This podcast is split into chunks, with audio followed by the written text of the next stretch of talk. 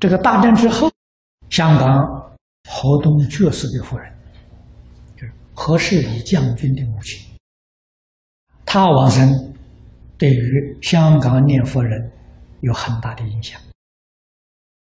他那个走啊，等于说是表演往生，开往生大会，哎，把他家里亲戚朋友都招来，因为他们一家是基督教徒。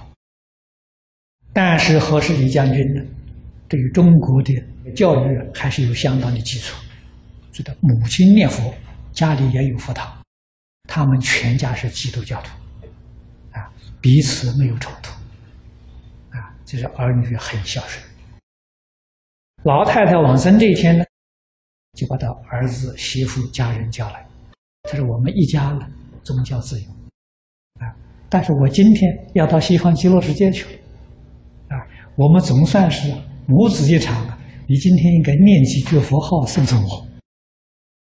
那这最后的这个要求嘛？当然，这是于情于理啊，都能讲得通的。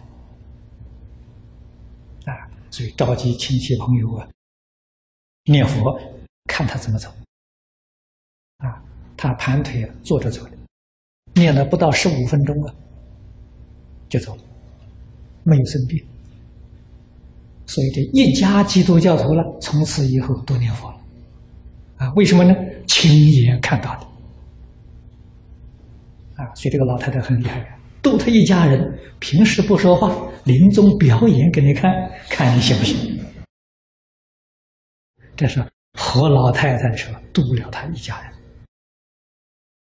平常一句话不说，临终你看看我这个样子，你相不相信？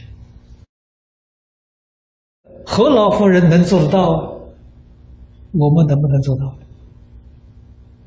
所以你家里人不相信没有关系，等你临终表演给他看，他就相信。